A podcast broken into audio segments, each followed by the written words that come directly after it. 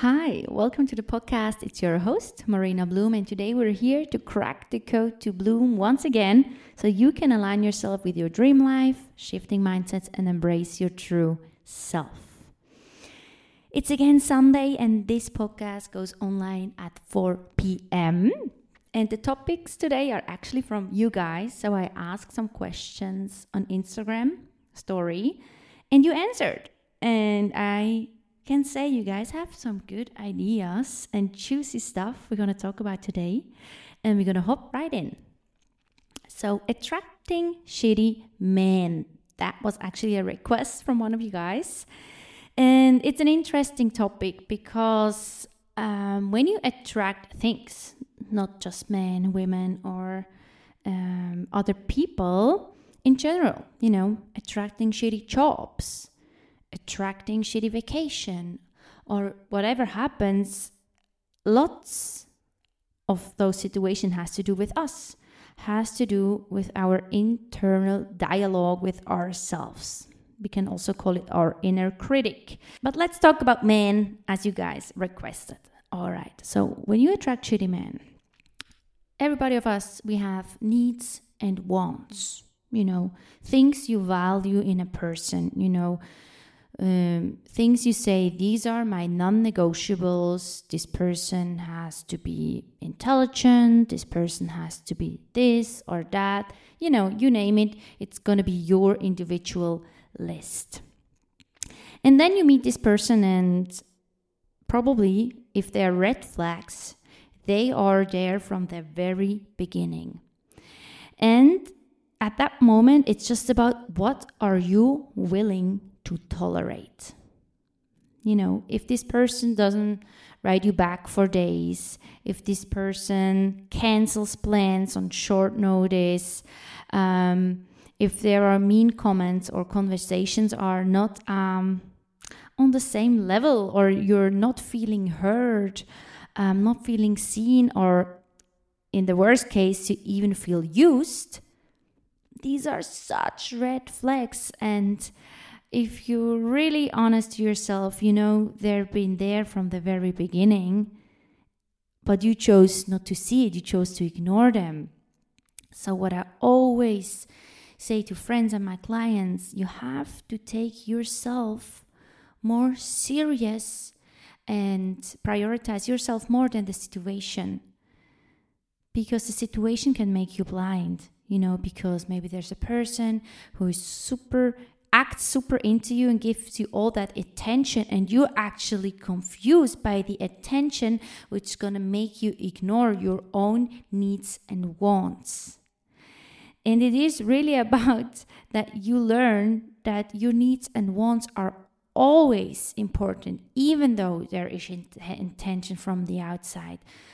Same with a job you know if you have an amazing salary but you're still being treated like shit that's not all right. So, also here, no amount of money is more important than your needs and your wants. And one of those needs and wants needs to be health and feeling good. I once worked in a shitty job where the mental punishment and toxic shit that went down in that workplace was so unbelievable that it had such a toll in my life and i just accepted it. I kept going because i thought it's more important to be there to have that thing in my cv and i neglected my own needs and wants. And there are those you know what plays into that it's abandonment issues. It's that topic of where you've been neglected as a child and now you let yourself neglect at a workplace from a man. So that all plays in there. Let's go back to the man. If you attract shitty men, that means you neglect your own needs and wants. So let's put the focus on what are you willing to tolerate because this is going to be in direct connection with your self worth and what you believe you are deserving of. So that requires that you're also able to say no. So if you see those red flags and you're saying, I'm not tolerating that behavior, you're going to say no. You're going to say bye. Either you draw the line and cut the person out of your life, or you literally communicate and say, listen, when you talk to me like that, it's just a no. Don't play games and think you can change the person and, you know, also do not write back and try to manipulate him so he understands. He understands, you know, because he started the game. he started playing you before you realized it. So the power lays in your boundary. The power lays in you actually not engaging with people that disrespect you. That's just the only thing when it comes to that topic. I want you to really remember is like don't allow people to disrespect you. Because life is really too short to not be treated fairly and even being treated mean or taken advantage of. So we're not going to do that. Then another topic you wanted to talk about is like glow up secrets. And I think that's funny because what does it mean even to glow up? I mean, I take it as a compliment. Thank you so much to the person who actually wrote that into the questionnaire. And I thought about it. Hmm, what did I do that kind of changed me externally. I mean, obviously, I feel very, very different internally when I compare to three years ago or so, where it was like more of a heavy time in my life. And the most important thing that changed is I live a much more simple life. I have less friends. I have less stress. I don't really go to parties. Um, I just spend a lot of time by myself.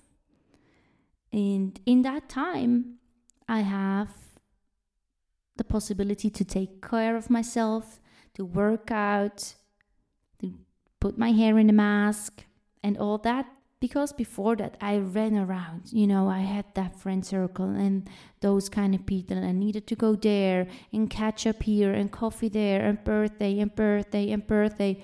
I every week I, I was exhausted. I couldn't manage it. Even i remember one friend told me once i think you have too many people in your life. And i was like yes i i do have too many people in my life. I don't even have the capacity. And then i actually disappoint them because when i'm there i'm not feeling enthusiastic and can give it my all.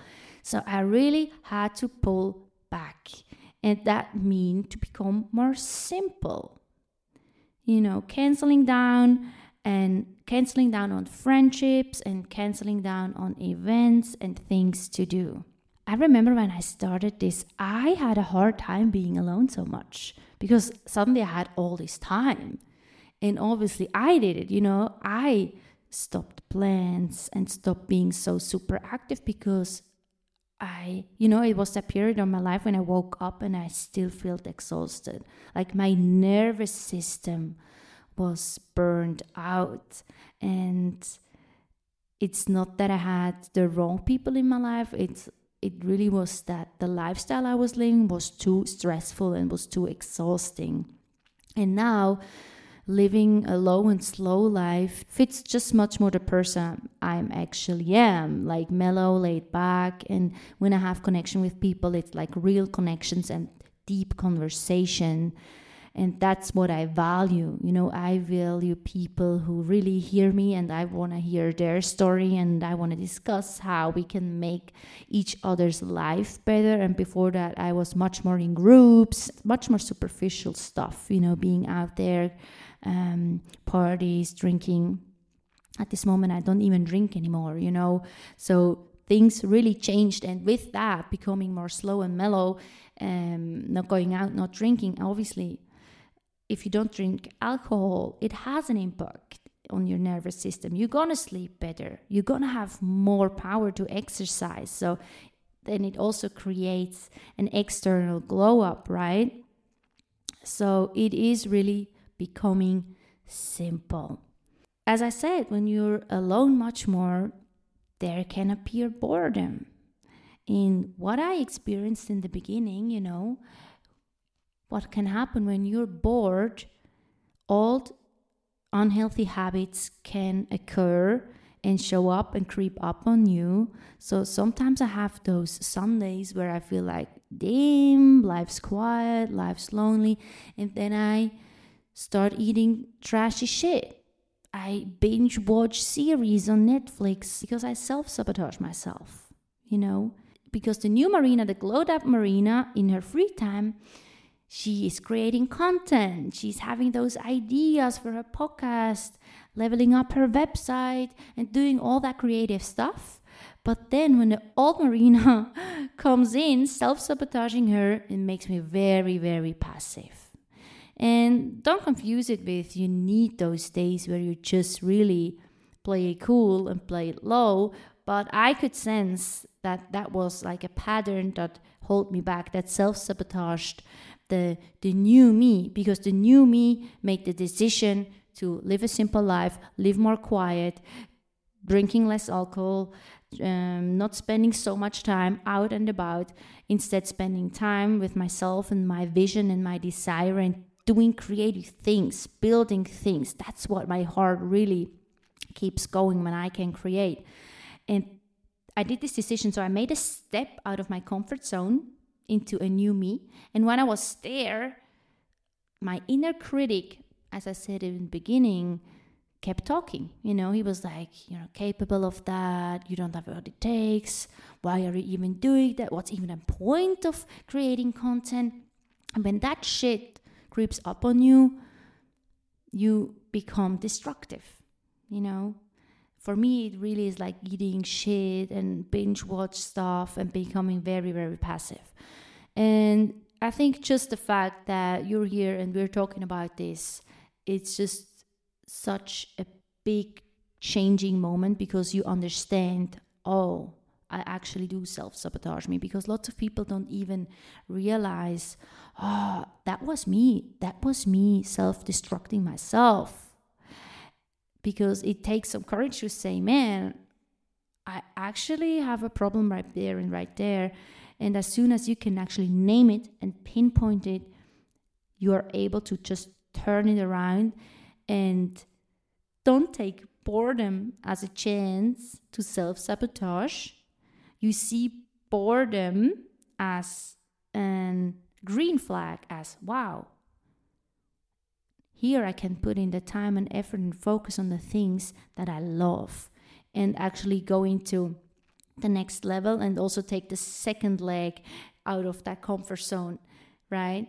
That's what it is. It's like you cannot take a step out of your comfort zone, you have to take a leap out of it you know, both legs out of it. Otherwise, you're in this split energy and going back or forth of going forward, taking moves, going forward, making moves, changing, evolving, but then having those pushbacks. It's like slap in your face. We're like, yeah, I'm not not made for it. I can't do it, and that's not true. That's the story your inner critic tells yourself and really changing your inner critic and your inner story is a big commitment and takes therapy and work and all the different tools. I talked about it like uh, i think on another episode probably episode 2 or something like that. But it is possible. You know the most important is that we're self-aware enough to say stop it. There's boredom i feel the impulse to lay low, not doing anything, being passive, and right there flipping the switch. So that's all I have to say for this week's episode, you guys. Like, let me know what else you want to hear, what else you want to talk about. I'm always so stoked to hear from you guys. And I'm going to talk to you next Sunday. Bye.